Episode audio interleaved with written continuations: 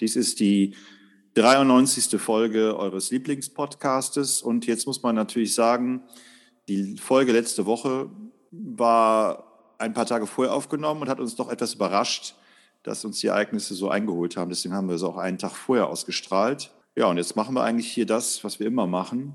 Bestandsaufnahme und ein bisschen philosophieren. Und das machen wir natürlich zusammen. Mir gegenüber sitzt der Analyst, der äh, politisch Interessierte, der Kenner, der Wisser, der Machtmensch, Patrick. Ja, äh, danke Marco, dass du mich so äh, galant und äh, positiv auch vorgestellt hast. Ähm, vor allem das mit dem Machtmenschen, das äh, müssen wir, da müssen wir noch mal drüber reden. Wenn Schade. keiner zuhört. Yes, Sir. Yes, Sir. Ja, wir müssen vielleicht heute ein bisschen aufpassen, dass wir die Gefühle und die Ängste vieler Menschen nicht äh, ignorieren oder verletzen, weil ich glaube, vielen Menschen ist nicht nach Humor zumute. Also müssen wir unseren Zynismus vielleicht etwas zügeln heute. Aber tatsächlich würde ich auch gerne konstruktiv mit dir heute über den Ukraine-Krieg sprechen, weil jetzt zurückzublicken und zu sagen, was alles falsch gelaufen ist oder wer doof ist und wer das und das gemacht hat, halte ich jetzt in der Situation nicht unbedingt für zielführend.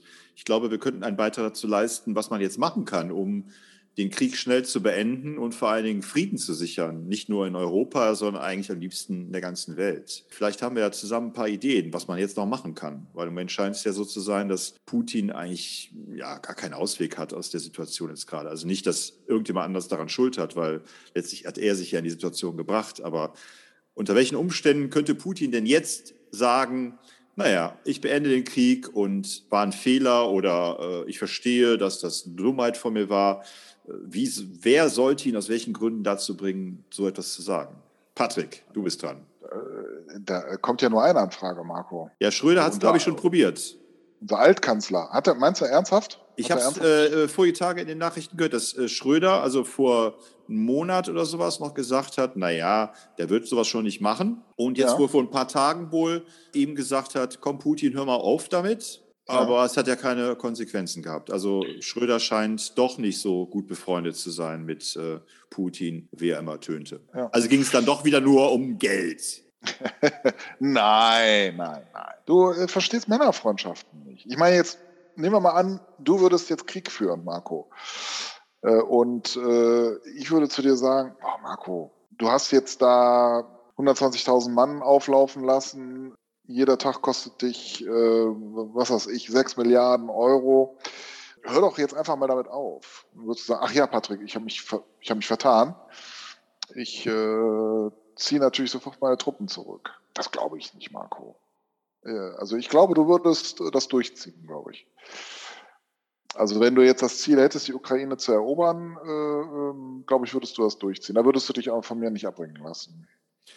Ja, das mag ja sein, aber die, äh, die, die Freundschaft bestand ja auch darin, dass es ja gerade um, also ich meine, Freundschaft ist ja sehr einseitig, wenn immer nur der andere davon profitiert. Ne? Also ich meine, jetzt müsste ja eigentlich auch mal, äh, gut, Schröder hat davon profitiert, ja. Also eigentlich Schröder hat nur davon profitiert. ja gut, ist natürlich jetzt eine Ja gut, Russland wird ja wahrscheinlich auch davon profitiert haben, weil Schröder ja die SPD äh, äh, ja ein bisschen äh, pro Russland äh, eingeschworen hat. Äh, da sind ja wohl noch mehr Genossen wohl auch, äh, ich sag mal, positiv berücksichtigt worden. Und ähm, ja, eigentlich die, die, SPD macht bei solchen Kriegen eigentlich immer eine schlechte Figur. Ne? Ich meine, damals beim Jugoslawienkrieg war es ja ähnlich, ja. Äh, gut, die Grünen waren auch mit dabei, aber letztlich äh, kommen die ja immer dann mit, äh, mit solchen Aussagen wie, ja, jetzt lässt sich ein Krieg nicht mehr vermeiden oder jetzt müssen wir was machen, äh, immer um die Ecke, wenn wirklich nichts mehr anderes geht. Ja, ich frage ja. mich, das habe ich ja letzte Woche, glaube ich, schon gesagt, ich frage mich immer, warum kann man nicht präventiv ein äh, bisschen geschickter agieren? Ja, also ich meine, das klar, man kann natürlich auch sagen, so jemand wie Putin, den hält man nicht auf. Ja, das ist ein, ich sag mal, ein Arschloch. Ja, und letztlich kann man machen, was man will. Oder wenn man sich ihm gegenüber sogar unterwürfig zeigt, macht man eigentlich nur das, dass man die Freiheit opfert und unsere aufklärerischen Werte, aufgeklärten Werte quasi einem Diktator vor die Füße schmeißt, der es eigentlich nicht verdient hat. Das kann man natürlich Aber so sagen. Ist das, ist das so? Ist, ist die Aufklärung, ist, äh, impliziert die Aufklärung unmittelbar auch äh, Demokratie und gleichberechtigte Teilhabe? Äh, gibt es nicht auch, ich sag mal, so Theorien, äh, ja, ähm, die sozusagen das eigene Handeln auch in den Vordergrund stellen. Also natürlich kann ich auch, kann ich auch einen aufgeklärten Herrscher durchaus auch äh, tolerieren. Der muss natürlich dann ja. im Sinne von aufklärerischen Werten handeln. Aber dazu gehört definitiv nicht äh, Gewalt. Ja, also Aber mein, jetzt, Friedrich der Große hat doch auch ganz gerne Kriege geführt. Ja. Die waren ja auch, wenn man ich sage jetzt mal, die heutige Moral zugrunde legen würde, jetzt auch nicht immer so ganz lupenrein. Ne? Ja. Ähm, aber äh, er hat sich ja mit aufklärerischen Philosophen, Dichtern und so weiter umgeben und ähm, scheint ja doch irgendwie funktioniert zu haben. Ja, weil ich glaube, dass einfach die, diese, diese Werte, diese philosophischen Werte einfach irgendwann ihr Ende haben. ist ja genauso wie mit der Toleranz. Ja, ich meine, äh, was nützt mir das Konzept der Toleranz, wenn ich letztlich dann die Intoleranz anderer Menschen tolerieren muss? Also irgendwo sind immer Grenzen. Das ist ja mit allem. Ich denke mal, unser Leben, überhaupt die Existenz, alles Biologische ist von Paradoxien bestimmt ja, lebendig, tot und so weiter. Und ich glaube, wenn wir sagen, wir wollen aufklärische Werte in letzter Konsequenz umsetzen, dann kommen wir natürlich immer wieder in Dilemmata, die wir nicht lösen können. Die Frage ist ja jetzt wirklich, wie, wie reagiert man auf äh, so einen eine Völkerrechtsverletzung, wie sie jetzt Russland bzw. Putin getätigt hat. Ja. Gesagt man jetzt, okay, äh, Gewalt wird mit Gewalt beantwortet. Ja, wenn Putin einmarschiert in der Ukraine, dann müssen wir jetzt eine Armee zusammenstellen und die Ukraine wieder raushauen. Sollen wir die Klitschkos befreien aus Kiew? Sollen wir denen helfen, dass die den Krieg möglicherweise gewinnen? Oder sagen wir, nein, man darf nicht Gleiches mit Gleichem vergelten. Putin muss einsehen oder Russland muss einsehen, dass das kein richtiger Weg ist, einfach ein, ein Land zu überfallen und denen quasi ja, die Regierung aufzuzwingen. Ich glaube, es gibt keine stringente Logik dabei, also eine moralisch stringente Logik dabei. Ich glaube, viele Menschen denken jetzt gerade, eigentlich müsste man jetzt was tun und nicht nur drohen mit Sanktionen oder sagen, oh, das ist aber jetzt ganz schlimm. Aber ich meine, was hat jetzt die Ukraine davon, dass wir alle unsere Solidarität erklären? Ja, da kann man sich auch fragen, ja, was ist denn mit Afghanistan? Was ist denn äh, mit Iran? Warum haben wir da nicht unsere Solidarität erklärt? Äh, was ist denn mit äh, mit äh, der Krim. Ja, gut, das, das hatten wir ja schon bei unserer letzten Sendung ja schon angesprochen. Ich sag mal, äh, in gewissen Stücken hätte man Putin die Ukraine gelassen. Also wenn Putin jetzt in die sogenannten Volksrepubliken, äh, die sogenannten Volksrepubliken befreit hätte, sozusagen, äh, also von der ukrainischen Gewaltherrschaft, das hätte man wahrscheinlich noch toleriert. Ähm, so ähnlich wie man damals bei Hitler ja auch toleriert hat, als er äh, in Polen einmarschiert ist? Nee, das, das nicht, aber als er Österreich angeschlossen hat. Und mhm. ähm, wobei die Situation da, glaube ich, auch noch etwas anders war, weil es da tatsächlich auch eine ganze Menge begeisterter Österreicher gab. Äh, was, glaube ich, die Österreicher heute nicht mehr so gerne hören. Aber im Prinzip äh, ähnliches, äh, ja, ähnliches Prinzip. Das ist ja auch damals toleriert worden. So. Nur, dass er jetzt sozusagen aufs Ganze geht und die ganze Ukraine in seine Hand bekommen möchte, vermutlich um dann da eben also Teile der Ukraine abzuspalten und dann endgültig ins äh, russische Reich äh, einzugliedern und den Rest eben als Vasallenstaat äh, mit einer Marionettenregierung äh, seines Gustos äh, in irgendeiner Form weiter bestehen zu lassen. Ja, das ist, das geht gar nicht anders, also aus Putins Sicht. Was soll er denn jetzt machen? Er kann doch jetzt nicht irgendwie seine, ich weiß nicht, wie viele Leute er schon reingeschickt, 80.000 Soldaten einfach wieder zurückrufen. Dann ist ja. der doch politisch, äh, äh, ist der doch dann äh, am Ende. Ja, natürlich nicht. Wenn er das jetzt durchzieht, dann äh, wird es viel Rumoren geben und ähm, aber am Ende werden, wird Europa ihm dann doch wieder äh, ähm, die Hand reichen, einfach weil sie Rohstoffe brauchen. Ich denke mal, das ist das, worauf er sich verlässt. Ja, aber hätte, hätte so. Fahrradkette, wäre es denn sinnvoll gewesen oder ist es überhaupt sinnvoll, einen Völkerbund zu etablieren, der gerade dieses diesen Ost-West-Konflikt immer wieder entfacht. Also ist es nicht sinnvoller zu sagen, man macht eine Völkergemeinschaft, die auch möglicherweise Staaten mit einbezieht, die vielleicht nicht demokratisch sind, Staaten mit einbezieht, die vielleicht nicht die finanziellen Mittel haben. Also dass man irgendwann, also ich meine, wenn man sagt, die NATO besteht aus den und den, den, den, den Ländern und die, die nicht in der NATO sind, ja, das, sind ja automatisch die Gegenspieler.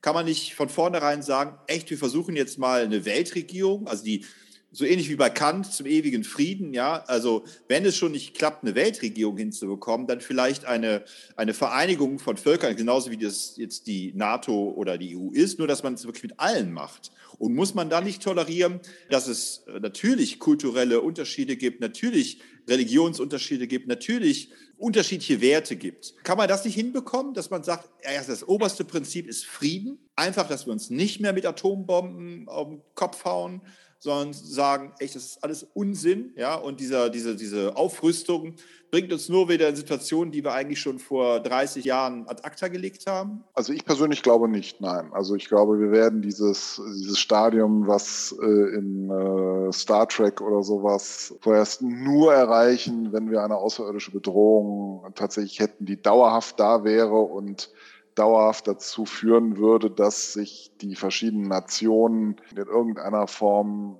äh, enger äh, zusammenbinden.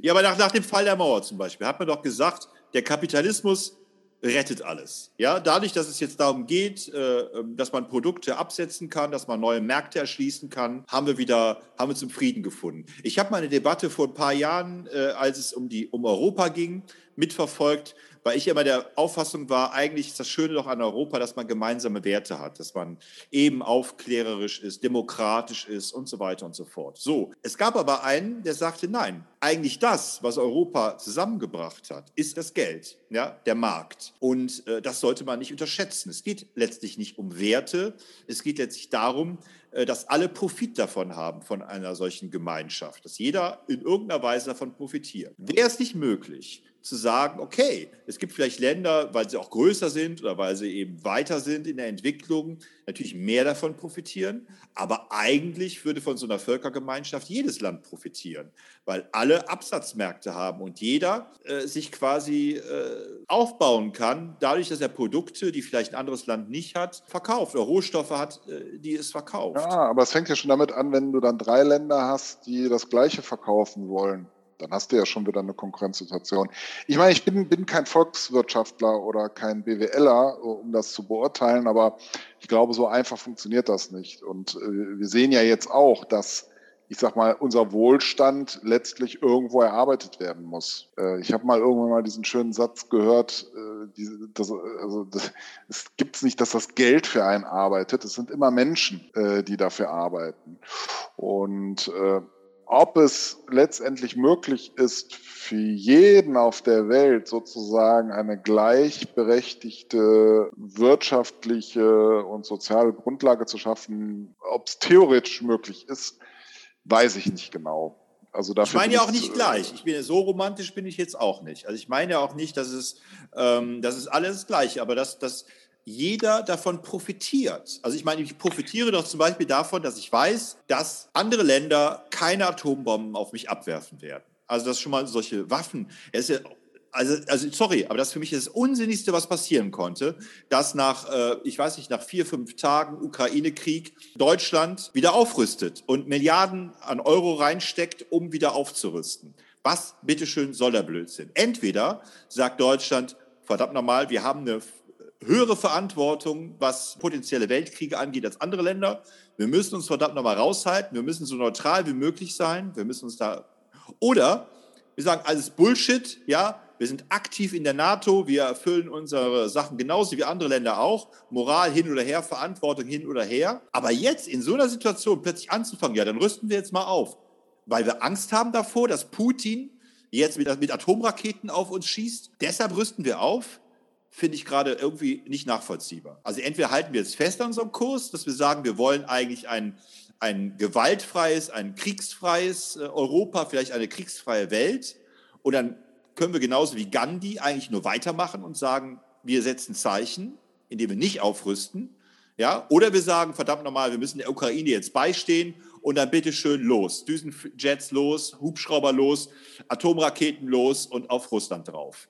Also sorry, aber was soll das denn jetzt? Das ist doch was. Wir naja, gut, jetzt also auf wenn du, was, wenn du, um wenn selbst du, zu schützen? Naja, also wenn du, wenn du, äh, ich meine, die Logik des Krieges ist ja so, wenn du keine Atomwaffen einsetzen willst, musst du ja andere militärische Möglichkeiten haben. So. Und äh, ich denke, der deutsche Ansatz ist im Moment, dass man sich dafür verantwortlich fühlt, dass die jetzigen osteuropäischen Länder, die teilweise entweder direkt oder indirekt dem Sowjetreich äh, zugeordnet waren, dass die im Moment jedenfalls gefährdet sind durch das Agieren von Putin. So. Ich glaube nicht, dass Putin es wagt, die tatsächlich anzugreifen, weil dann schon klar ist, dass die NATO sich ja in irgendeiner Form reagieren müsste. Aber so ganz sicher kann man sich nicht sein. Und wenn man jetzt mal die Truppenstärken jetzt da vor Ort anschaut, ich meine, Deutschland ist in, in Litauen, glaube ich, mit 1000 oder 1400 Mann oder sowas. Bitte, äh, ich weiß nicht, wie viel Putin jetzt gerade da äh, stehen hat. So, und Deutschland hat, wenn ich das richtig sehe, glaube ich, mit 140.000 äh, Soldaten ja noch nicht mal unter Waffen, sondern ja, die Bundeswehr hat ein, hat ein Personalpotenzial von 140.000 Mann, Frau divers. Da sind dann ja, da kannst du ja ungefähr die Hälfte von abziehen, mindestens, die, ich sag mal einfach die Infrastruktur und so weiter äh, bereitet. Das heißt, aktiv werden die wahrscheinlich maximal 60.000 Mann oder so haben, was jetzt bei 80 Millionen Bevölkerung ähm, jetzt nicht besonders viel ist. Ne?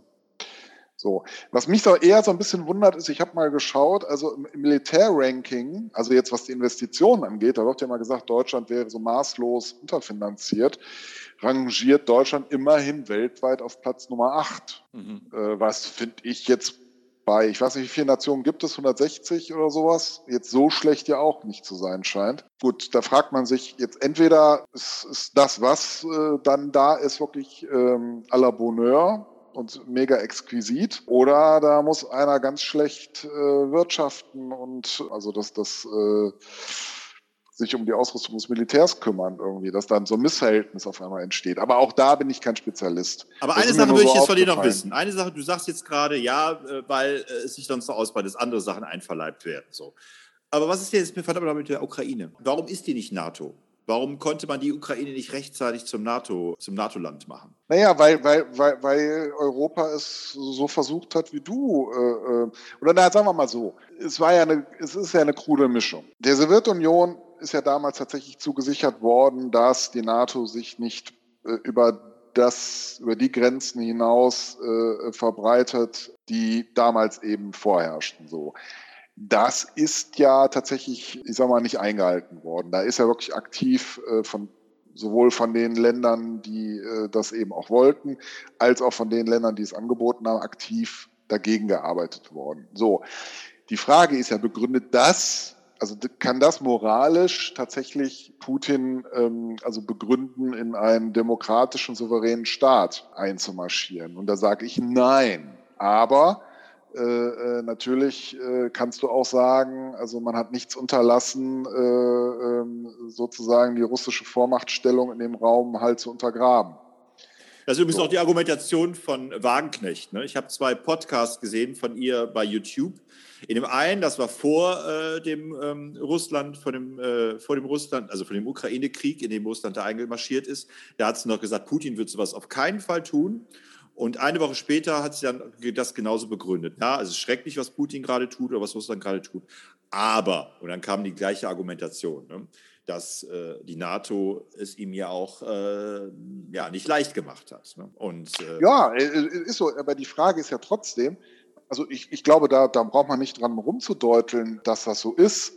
Nur die Frage ist, äh, begründet das sozusagen ein Recht Putins, äh, sozusagen äh, eine russische Vormachtstellung wiederherzustellen? Und da sage ich nein, weil natürlich die Länder ja aus eigenen Stücken sich auch dazu entschieden haben, ähm, der NATO beizutreten oder eben auch der Europäischen Union. Vermutlich eben auch aus den Erfahrungen heraus, die sie eben in der Sowjetzeit gemacht haben. Und ähm, ja, so insofern ist für mich ganz klar, dass das äh, moralisch äh, aber auch völkerrechtlich ein absolutes äh, No-Go ist, was äh, Putin jetzt gerade macht. Ich glaube aber, wenn er sich nur auf seine Volksrepubliken berufen hätte und vielleicht noch ein bisschen die Krim angeschlossen hätte, hätten die Leute hier tatsächlich die Füße stillgehalten. Also ich meine, noch mehr stillgehalten, als sie es jetzt ohnehin tun.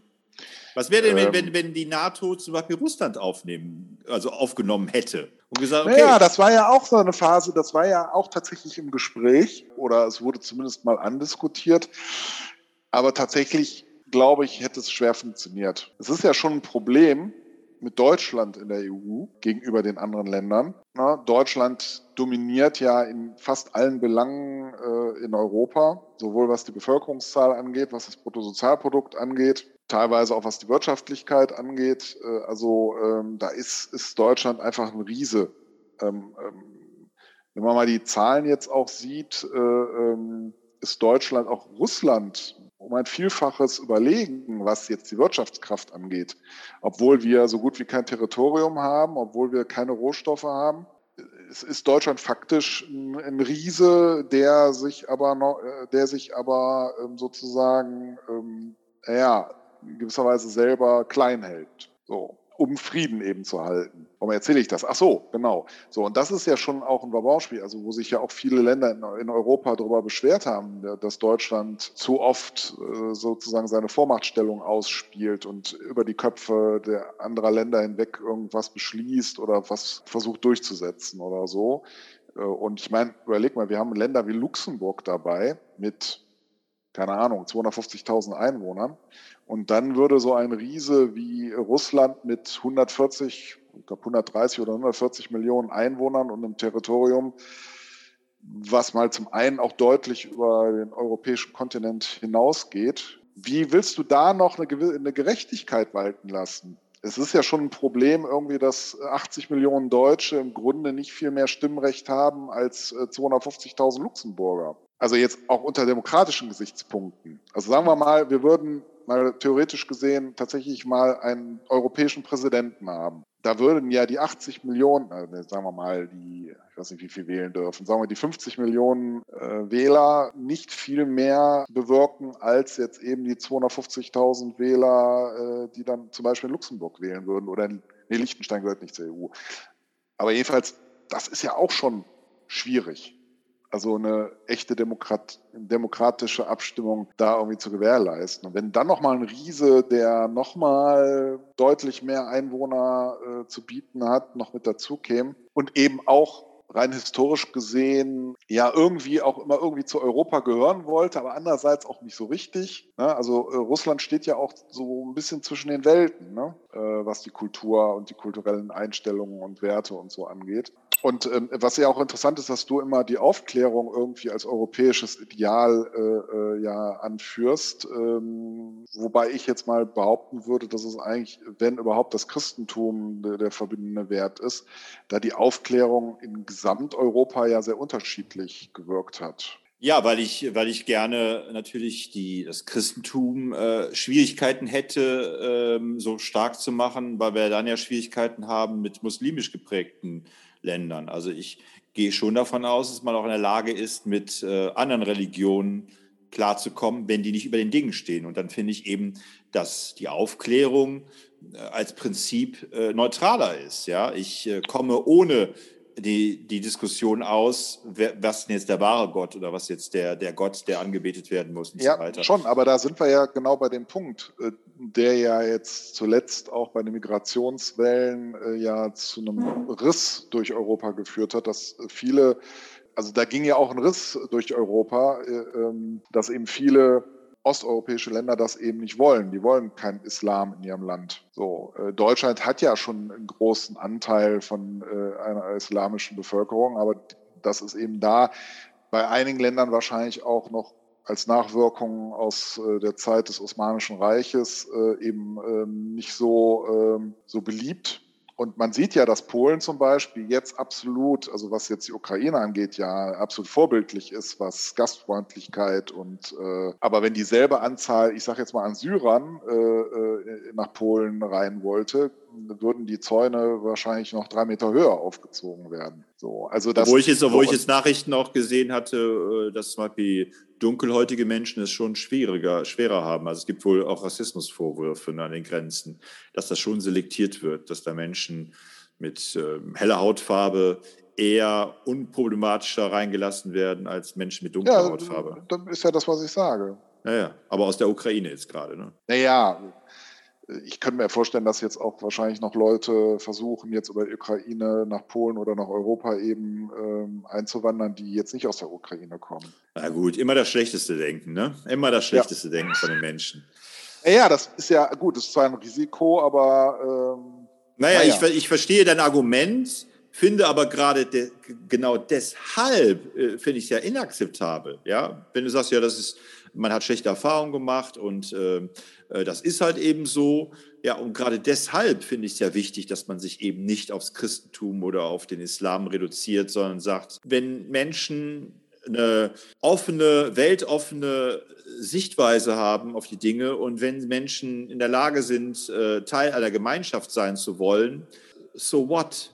Dann ist mir doch egal, ob der Gott Allah heißt oder Jesus oder Herr oder ja, ja, aber es, Jahwe. Ja, das ist, ist, ist ja ein schönes Ideal, Marco, aber es ist ja offensichtlich nicht äh, im Menschen so äh, angelegt. Ja gut, aber wenn du sagst, was dem Menschen angelegt ist, dann könnten wir auch in der Steinzeit bleiben. Dann können wir sagen, ja, der Mensch ist nun mal nicht mehr als ein Tier. Ja, aber das ist doch gerade unsere Kulturgeschichte, dass wir sagen, wir wachsen über uns hinaus. Wir gerade unser Idealismus ist doch das, was es so etwas Besonderem macht. Wenn du sagst, es ist so, wie es ist, dann ändert sich natürlich nichts. Aber sein und sollen ist ja ein Unterschied. Und ich kann ja etwas wollen, auch wenn es vielleicht nicht der Ist-Zustand ist. Und mein Ideal von einer vereinigten Welt, von einer, von einer Weltherrschaft, also die, ähm, die alle Länder miteinander vereinigt, vom ewigen Frieden, wie Kant sagen würde, die kommt eben ohne diese Stigmatisierung aus und die reduziert den Menschen nicht auf seine Religionszugehörigkeit, sondern eben darauf, ob wir tatsächlich humanistisch, menschlich, aufklärerisch, aufgeklärt miteinander umgehen. Ja, aber du siehst ja, dass es äh, Milliarden von Menschen gibt, die äh, von deiner Art von Aufklärung nicht viel halten. Ja. So, und wie willst du die äh, jetzt sozusagen ähm, dann ins Boot holen und zu welchem Zeitpunkt? Und genau hier kommt der Punkt. Und dafür ist unser Podcast gut, damit wir das jetzt mal hier eruieren und erörtern. Ja, ja, also ich, ich finde das prima, dass du so positiv denkst, dass das irgendwie möglich ist. Also da bin ich äh, tatsächlich, weiß nicht, ob vielleicht realistischer oder vielleicht auch ähm, ähm, sag mal, schwachseherischer. Aber ich muss sagen, äh, als ich irgendwann mal einen Film über Schimpansen gesehen habe, wie Schimpansengruppen gegen andere Schimpansengruppen Krieg führen oder andere äh, Nicht-Schimpansenaffen überfallen, um mal einen schönen Fleischbeitrag zu kriegen und mit welcher Brutalität das da vonstatten gegangen ist, da habe ich mich so gefragt, hm, wird der Mensch tatsächlich aus seiner Kultur heraus in der Lage sein, auf Krieg irgendwann mal zu verzichten. Und ähm, ich bin mir da nicht so sicher. Nein, ich bin mir äh, auch nicht so sicher, Patrick. Aber, es wird ja, es aber wird wenn ja ich daran glauben, was, was, was, was soll dann für ein Fortschrittsgedanke bei den Menschen drin sein? Na ja gut, man muss vielleicht realistisch sein und sagen, okay, was geht denn? Ne? Also ja. was geht denn? Und ich sag mal, die Nation jetzt zum Beispiel ist ja quasi ja schon ein Evolutionspunkt in deine Richtung, auch wenn das heute das Wort Nation ja bei vielen, äh, ich sag mal, eher ähm, schlecht aufgenommen wird. Aber dass es überhaupt zu einer Nationenbildung kommt, also dass sich, ich sag mal, klein, kleinere Gruppen, gesellschaftliche Gruppen, äh, kulturelle Gruppen zu einem größeren Verband zusammengeschlossen haben, das allein ist ja schon bemerkenswert. Ich meine, überleg mal äh, aus der Evolution heraus, wie groß waren damals, äh, ich sag mal, in der Urgeschichte menschliche Gruppen. Das werden 20, 30 Leute gewesen sein. So, wir haben mittlerweile haben wir ähm, ähm, Nationen von bis zu anderthalb Milliarden Menschen. Ja, ich sag mal so, solange es größenwahnsinnige Diktatoren gibt oder Idioten gibt, die Atomwaffen haben, ja, können wir unsere Freiheit natürlich nur sehr reduziert ausleben. Egal, was wir tun, letztlich ja. können unsere Werte, unsere, von mir ist auch unsere Religionen, unser, äh, unser Idealismus scheitert darin, dass da einer einfach äh, eine Macht hat, die er sich nicht ähm, durch, äh, wie soll ich sagen, durch Autorität angeeignet hat, sondern einfach nur, weil er ganz billig und simpel eine Atomwaffe in der Hand hat oder einen Knopf, auf den er drücken kann und dann Mittelstreckenraketen auf irgendwelche Länder schießen kann. Ja? ja. Das ist doch frustrierend. Ja, das ist frustrierend. Äh, es ist frustrierend. Äh, auf der anderen Seite äh, hat es uns jetzt zumindest dir und mir wenigstens 50 Jahre Leben ohne Krieg ermöglicht. Ne? Kann man auch mal so sehen. Ne? Ob das so weitergeht oder ob wir dann tatsächlich irgendwann zu dem Punkt kommen, dass die Welt sich sozusagen in Sternenstaub auflöst, das ist natürlich die große Gefahr und die Angst, die damit schwingt. Aber auf der anderen Seite, ich bin mir halt sehr sicher, wenn es keine Atomwaffen gegeben hätte, dass wir schon wahrscheinlich zehn Jahre nach dem Zweiten Weltkrieg äh, schon den Dritten Weltkrieg äh, wahrscheinlich gehabt hätten. Möglich. Und, äh, Aber was machen wir denn jetzt, Patrick? Also ich meine, findest du es nicht auch unerträglich mit anzusehen, dass die Russen oder die, ja, aber jetzt ist er, genau. Und die Ukraine einmarschieren und wir nichts, aber ja. auch gar nichts tun, außer Sanktionen ja. oder den, äh, den Ukrainern ein paar Waffen drüber schieben oder ja. sagen, ja, ja aber was wäre jetzt ja, äh, klar, aber was würdest du denn jetzt, also du bist ja für den Frieden, du willst ja quasi Gandhi-mäßig nichts tun. Nein. Ähm, nein. Gandhi hat nicht, hat nicht nichts getan. Gandhi hat friedlich demonstriert. Und ich finde es aber jetzt gerade unnötig, dass wir hier in Deutschland auf die Straße gehen. Also ich meine, weder die Ukrainer haben was davon, noch Putin hat was davon. Also sollten wir nicht einfach alle losmarschieren und zusammen in die Ukraine laufen? Nein, ich meine, ich, ich, ich weiß es doch auch nicht, Patrick, aber vielleicht haben wir ja zusammen eine Idee. Was kann man jetzt tun? Natürlich ja, du kannst ja, äh, äh, also ich weiß ja klar, wenn jetzt, was ich, alle Europäer auf einmal in die Ukraine laufen würden, ohne Waffen, wer weiß. Einerseits wird ja gesagt, dass Putin oder Russland sich ja doch von den Sanktionen einschüchtern lassen. Also das scheint ja irgendeine Wirkung zu haben. Der schlägt ja mittlerweile also argumentativ um sich wie, ja, wie ein kleines Kind, ne, was, was im Spielzeug weggenommen wird. Also scheinen, die Sanktionen scheinen ja mehr Wirkung zu haben, als ich vorher gedacht habe. Das ist ja schon mal ein Aha-Erlebnis. Das hätte ich nicht gedacht. Ich dachte, dass Putin lacht über die Sanktionen. Aber er hört ja nicht auf. Und die Friedensverhandlungen, die jetzt äh, einmal oder zweimal jetzt geführt worden sind, die haben ja auch nur dazu geführt, dass nochmal deutlich wurde, dass Putin nicht eher aufhört, bevor die Ukraine sich äh, nicht die Waffen niederlegt und sich ergibt und quasi dann äh, die Regierung Russlands anerkennt. Das heißt, Putin äh, weicht keinen Millimeter von seinen Forderungen zurück, trotz Sanktionen. Was können wir jetzt noch machen? Nein, ich will kein Killerkommando dahin schicken, auch wenn viele sich das wünschen. Schröder hat versagt. Der hat mit seinem, hat seinen Freund nicht umstimmen können, auch wenn du es am Anfang ja begründet hast, dass es ja auch schwer ist, seinen Freund in so einer Situation umzustimmen. Was können wir machen? Ich weiß es nicht, Marco. Sagen wir mal so, es ist ja keiner bereit, oder sagen wir mal, in dieser Phase, als Hitler anfing, äh, Europa zu erobern, da wollte eben auch keiner sein Leben aufs Spiel setzen. Und deswegen hat man Hitler da viel machen lassen. Ist Hitler da auch sehr entgegengekommen, in der, in der Hoffnung, dass, dann, dass er dann genug hat und dann Frieden hält. Ich weiß nicht, ob man das jetzt unbedingt gleichsetzen kann, da ich nicht weiß, wie groß noch Putins Ziele sind. Aber es ist ja jetzt so. Ich, Im Grunde will doch keiner von uns ein Leben aufs Spiel setzen, nur damit die Ukraine befreit wird. Also ich weiß nicht, ob du jetzt Lust hast, äh, ähm, da kämpfen zu gehen oder so. Aber das wäre ja jetzt das Einzige, was jetzt wahrscheinlich funktionieren würde. Also dass die NATO tatsächlich in der Ukraine äh, mit einer großen Übermacht einmarschiert. Aber dann wäre natürlich, wären wir wirklich nah am, am äh, Dritten Weltkrieg. So, und das will ja keiner. So, insofern über, äh, bleiben die Ukrainer sich selber überlassen und ich bin mir sehr sicher, dass äh, die europäischen Staaten gedacht haben, der Putin macht das in zwei Tagen klar und waren dann eher überrascht, dass die Ukraine jetzt immerhin schon äh, über eine Woche äh, geschafft haben und sonst hätten die jetzt gar nicht erst angefangen mit Waffenlieferungen.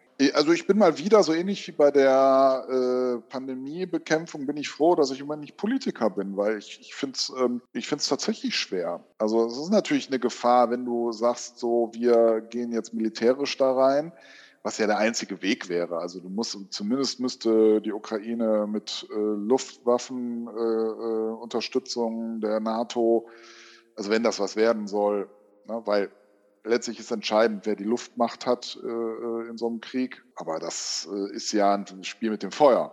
Ne, das hat schon seinen Grund, warum der Putin so früh schon mit Atomwaffen gedroht hat, weil er das natürlich auch kalkuliert hat, dass da sich eventuell äh, letztlich doch Europa bemüßigt fühlen könnte, doch militärisch einzugreifen. Ne? So langsam baut sich das ja da auch auf. Also die äh, äh NATO-Truppen werden ja jetzt äh, nicht still und heimlich, aber nach und nach eben dann in, in, in osteuropäischen Ländern ja gerade aufgerüstet oder hoch, hochgepitcht. So, also das ist, denke ich, schon eine Befürchtung, die der Putin hat oder hatte. Weißt du, was, was, was, was, was der Grund ist? ist? Man wird ja oft spekuliert, ob, ob äh, Videospiele oder Filme zur Gewalt anregen. Ich habe ja gerade mal den Wikipedia-Eintrag zu Wladimir Putin gelesen. Ne?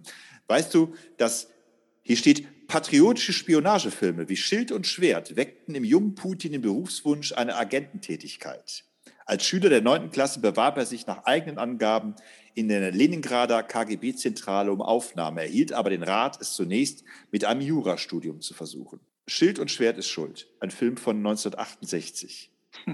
und wusstest du, dass er, dass er deshalb fließend Deutsch spricht, weil er von 1983 bis 2013 mit der Deutschlehrerin Ludmilla Skripneva verheiratet war und zwei Töchter hat. Maria. Er hat, ja auch in Deutsch, er hat ja auch in Deutschland gearbeitet. Ja, ja, genau. Aber finde ich witzig, dass, dass er, äh, äh ja, wie lange ist das hier? 30 Jahre äh, mit einer Deutschlehrerin verheiratet war.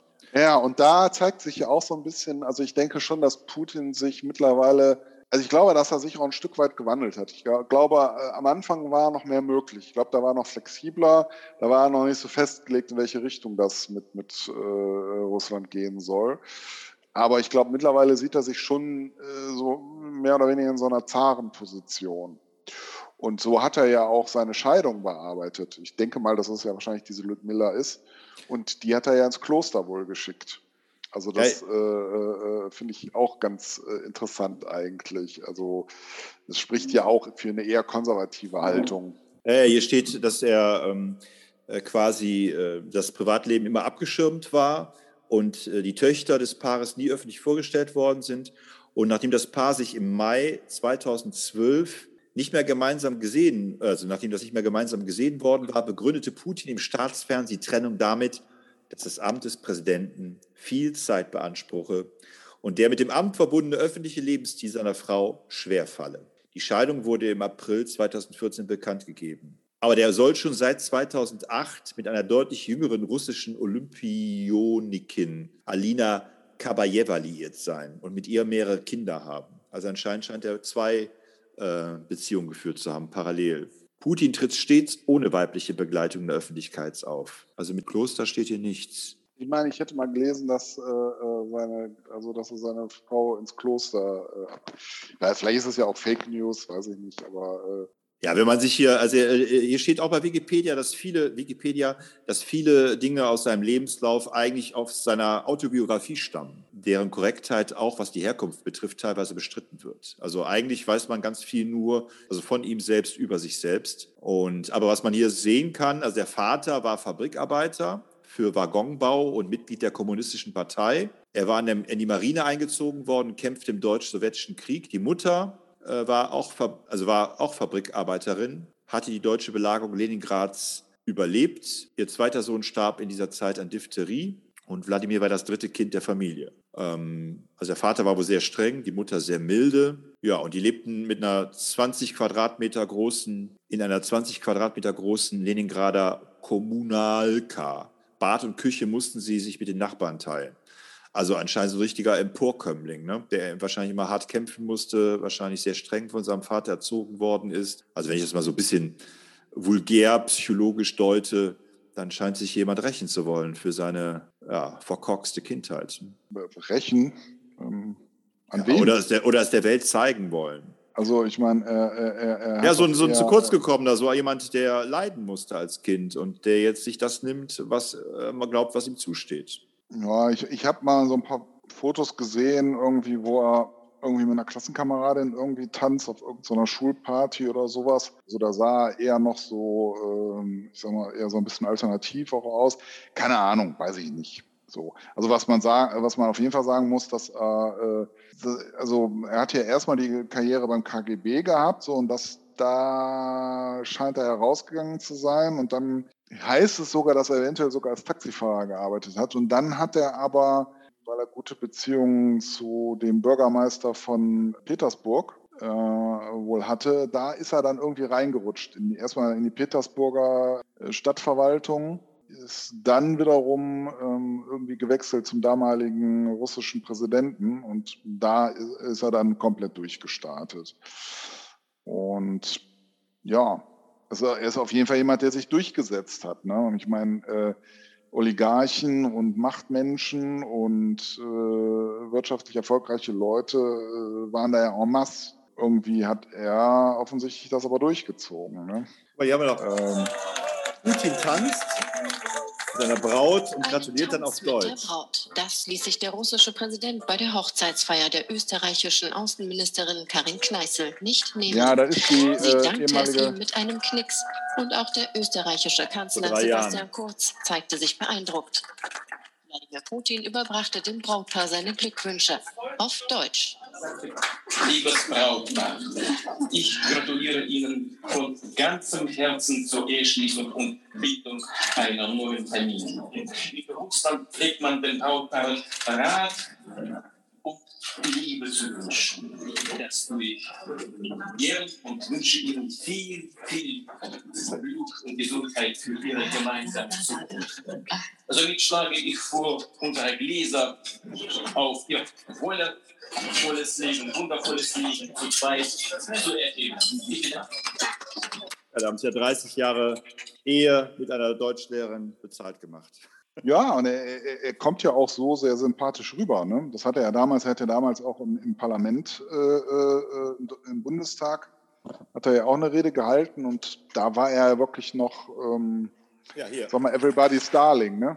So, und äh, das ist übrigens ein interessanter Fall. Also, das war ja eine, also die aber war ja Ministerin. Kurz, Sehr geehrte Damen und Herren, gerade eben sprach ich von der Einheit der europäischen Kultur.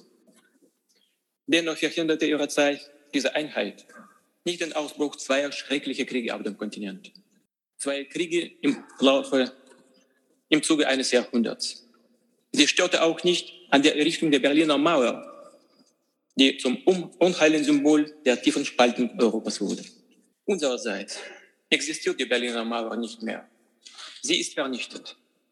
Es wäre angebracht, sich heute noch einmal daran zu erinnern, wie es dazu gekommen ist. Ich bin, ich bin mir sicher, großartige Veränderungen in der Welt, in Europa und, äh, und im Raum der ehemaligen Sowjetunion wären ohne Hauptvoraussetzungen nicht möglich gewesen. Und zwar ohne die Ereignisse, die in Russland vor zehn Jahren stattgefunden haben.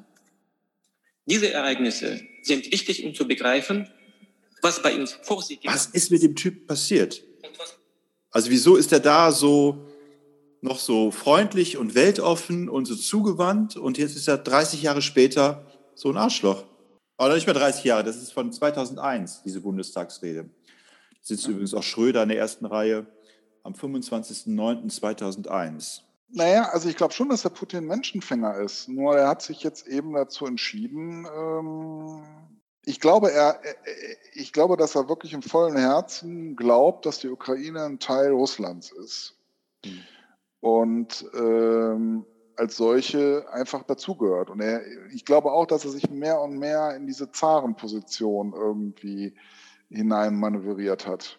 Und äh, und zu einem guten Zaren äh, und auch um in die Geschichte einzugehen, gehört nun mal auch äh, ein großer, ich sag mal, äh, Eroberungskrieg oder zumindest äh, Zugewinn äh, an, an äh, Territorium.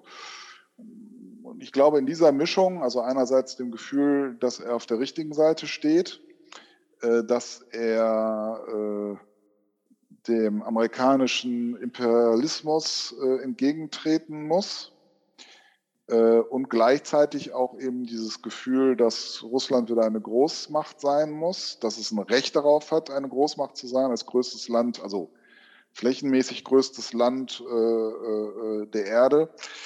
Ähm, ich glaube, in dieser Mischung sind wir jetzt an diesen Punkt gekommen. Ich glaube auf der anderen Seite aber auch, dass er durchaus auch in der Lage ist, tatsächlich auch Sympathien zu wecken. Also wenn man ihn da so reden hört, denkt man, ja, ist ein netter Kerl so, ne? Also äh, angenehme ja. Stimme, ne? Das ist ja nicht so ein Typ, sondern freundlich, zugewandt, so. Ich meine, dass er auch anders sein kann, haben wir ja, ja äh, jetzt beim Sicher seinem Sicherheitsrat äh, erlebt, wie er da den Sicherheitsberater oder den Chef vom Geheimdienst da so richtig vorgeführt hat. Also dass er da wirklich auch äh, ich sag mal, da zeigt sich eben auch der durchsetzungsstarke ähm, und gefährliche Putin. So, aber ich, ich glaube, es ist eben diese Mischung, die ihm diesen doch dauerhaften Erfolg auch und die Zustimmung auch in, in, der russischen Bevölkerung, dass, dass er eben nicht nur Diktator ist, sondern eben auch Sympathien äh, tatsächlich auch im Volk hatte, zumindest bislang. Hey, hier bei der Bundestagsrede, da wirkt er wieder, wieder Macron. Ne? Also hat noch ein bisschen mehr Haare am Kopf und äh, ist ein bisschen schmaler, noch nicht ganz so breitschultrig und noch nicht so ein ganzes feistes Gesicht. Ja, ähm, ja also eigentlich sehr sympathisch wirkt er da. Hm. Ja. So, ich meine, er wird jetzt, äh, ist jetzt, glaube ich, 70 geworden oder sowas, ne? Ich weiß es nicht genau, aber ungefähr. Ist er jetzt natürlich ist, jetzt. Moment, äh, ich habe ja eben hier den Wikipedia-Eintrag. So, scroll, scroll, scroll. Er ist 1952 in Leningrad geboren. Ja. Ja, ja dann ist er also tatsächlich wird, 70. Im, Oktober wird er 70. Im Oktober wird er 70. Vielleicht wollte er sich auch was Schönes schenken. Äh, ich sag mal, so ein Land ist doch nett zum Tja. Geburtstag. Ja, Patrick, ich, ich, glaube, wir müssen diesen Podcast jetzt langsam mal beenden, um unsere äh, Fans und Zuhörer nicht überzustrapazieren. Ja. Äh, vielleicht, äh, also ich gehe mal davon aus, dass wir nächste Woche noch eine ähnliche Situation haben. Vielleicht können wir da auch nochmal anknüpfen oder vielleicht mal neue Aspekte und Perspektiven und Facetten einfließen lassen. Was wünschen wir denn uns, unseren Zuhörern, der Ukraine, Russland bis nächste Woche? Was wäre? Wünschen. Ja, wünscht dir mal drei naja, Dinge. also ich, ich, ich, ich äh, wünsche der Ukraine, dass ähm, sich Russland mittlerweile ja auch Weißrussland, ne? der, der ist ja der Ukraine jetzt auch in den Rücken gefallen, der Lukaschenko, dass beide äh, aus eigenem Willen die Truppen abziehen, ja, dass die Ukraine wieder ein selbstbestimmtes äh, und hoffentlich auch demokratisches Land werden kann. Und äh, ähm, ich hoffe, dass das äh, Putin versteht, dass er auch noch geachtet ist, wenn er jetzt sozusagen seine Truppen wieder abzieht. Es ist ja jetzt natürlich so, wenn er jetzt die Truppen jetzt abzieht, wird man ihm sagen, siehst du hier, es hat ja alles funktioniert, unsere ganzen äh, Beschränkungen und unsere Waffenlieferungen und so haben es letztlich dazu geführt, dass er seine Truppen abziehen musste. Ne? Was man erreichen müsste, wäre eigentlich, dass äh, es sozusagen als generöser Akt äh, Putins gelten würde, wenn er seine Truppen abzieht, obwohl er es ja gar nicht nötig hätte. Aber wie kann man das so. erzeugen? Wie kann man das erzeugen? Ja, wie kann man das erzeugen? Ich weiß es nicht. Ich weiß es nicht. Ja, jedenfalls. Das würde eigentlich nur gehen, wenn er es tatsächlich geschafft hat, dass, aber das wäre ja absurd, wenn er dann äh, sagen würde, ja, ja, wir machen wieder alles auf, auf äh, äh, Ausgang und zurück. Also es würde eigentlich nur gehen, wenn er so, den Krieg so weit führen würde, dass tatsächlich die derzeitige ukrainische Regierung aus dem Land flüchten müsste, um dann zu sagen, so, okay, wir haben gezeigt, äh, was wir können, ähm, aber ja, komm, um den Frieden in der Welt äh, zu halten, reichen uns jetzt die Volksrepubliken und äh, die alte Regierung darf wieder antreten oder sowas. Ne? Aber das wird, glaube ich, nicht so sein. Ja, vor allen Dingen werden die Klitschkos auch nicht fliehen aus Kiew. Die haben ja schon mehr, mehrfach betont, dass sie bis aufs Blut kämpfen werden und bis zuletzt stehen werden.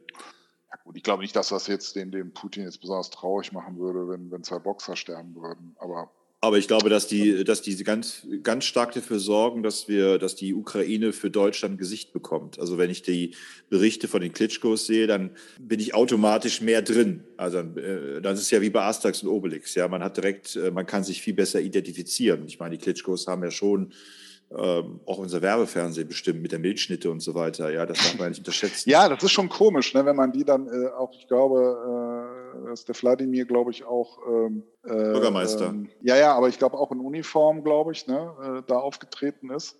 Also das ist schon komisch, wenn man eben so Leute sieht, die vorher irgendwie hier so lustige Sendungen irgendwie mitgemacht haben. Also ich wetten das oder irgend sowas. Äh, wenn man die dann da auf einmal ernsthaft irgendwie in einem, in einem Kriegskonflikt äh, ähm, ähm, sieht. Ne?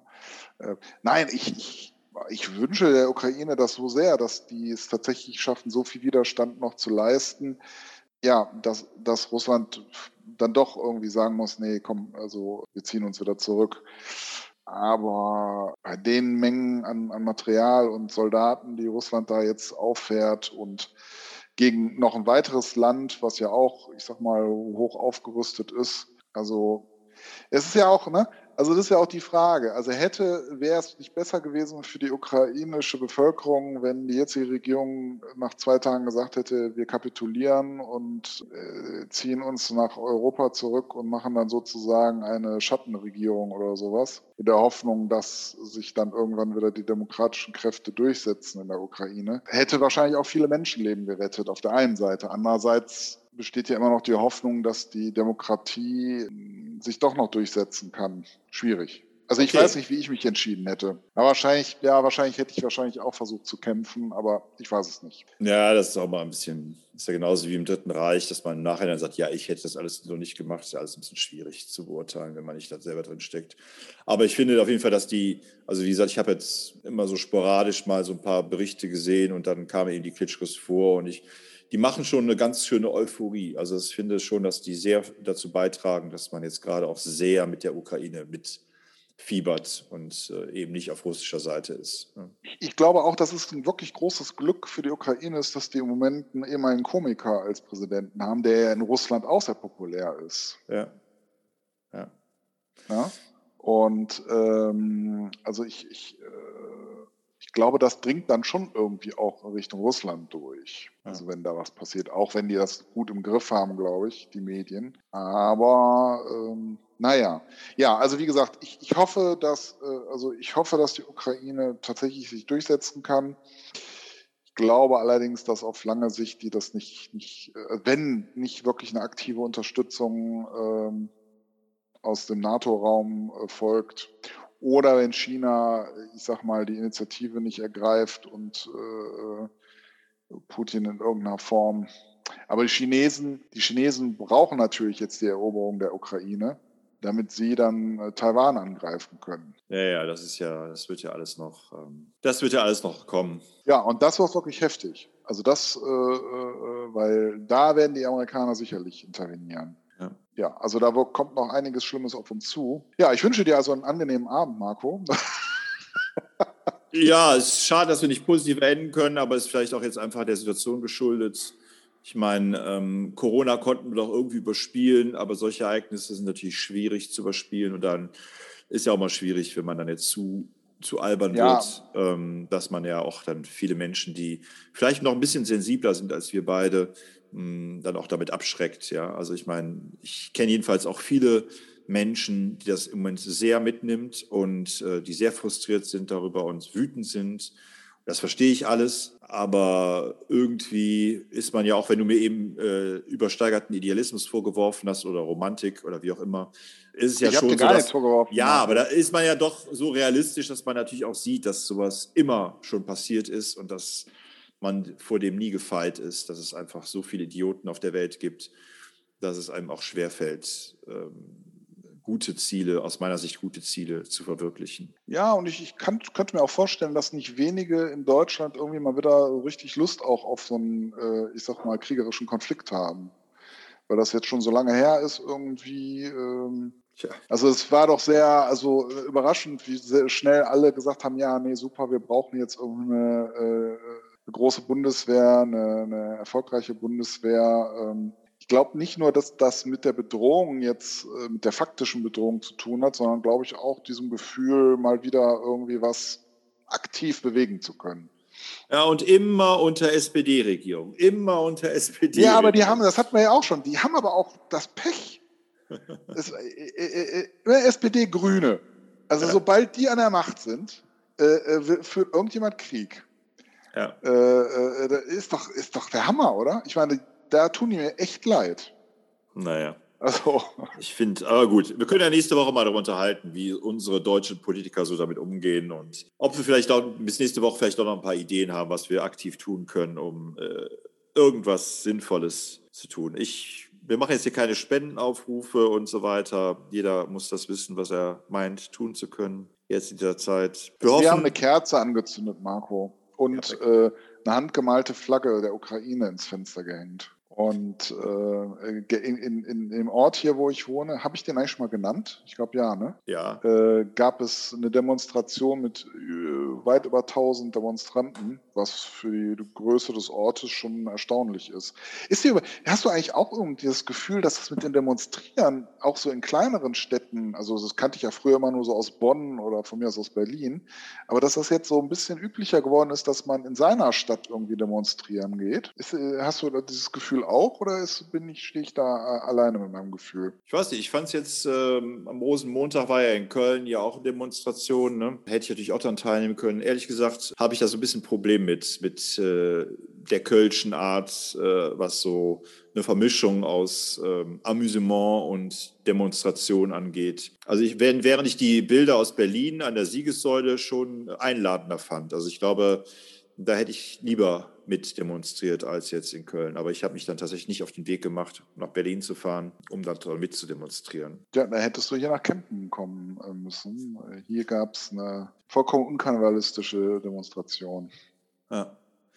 Aber äh, ich finde es auch immer interessant, wenn dann irgendwie so kleine Kinder, die von keiner äh, nichts eine Ahnung haben, dann irgendwelche Schilder in die Hand gedrückt kriegen, irgendwie wir haben Angst oder sowas. Ja, ich finde es auch ja. mal äh, manchmal heftig, ähm, wie sehr Kinder dann doch die Sprüche der Erwachsenen aufschnappen und dann auch vertreten. Also ja. ich habe jetzt in den letzten Tagen auch öfter mal mit Kindern gesprochen über den Krieg und äh, das sind immer schon sehr abgeklärte äh, Sprüche, die auch sehr auf Gerechtigkeit pochen. Also gerade solche Sprüche wie, warum interessiert uns die Ukraine, wenn uns die anderen Länder noch vorher so egal waren? Ne?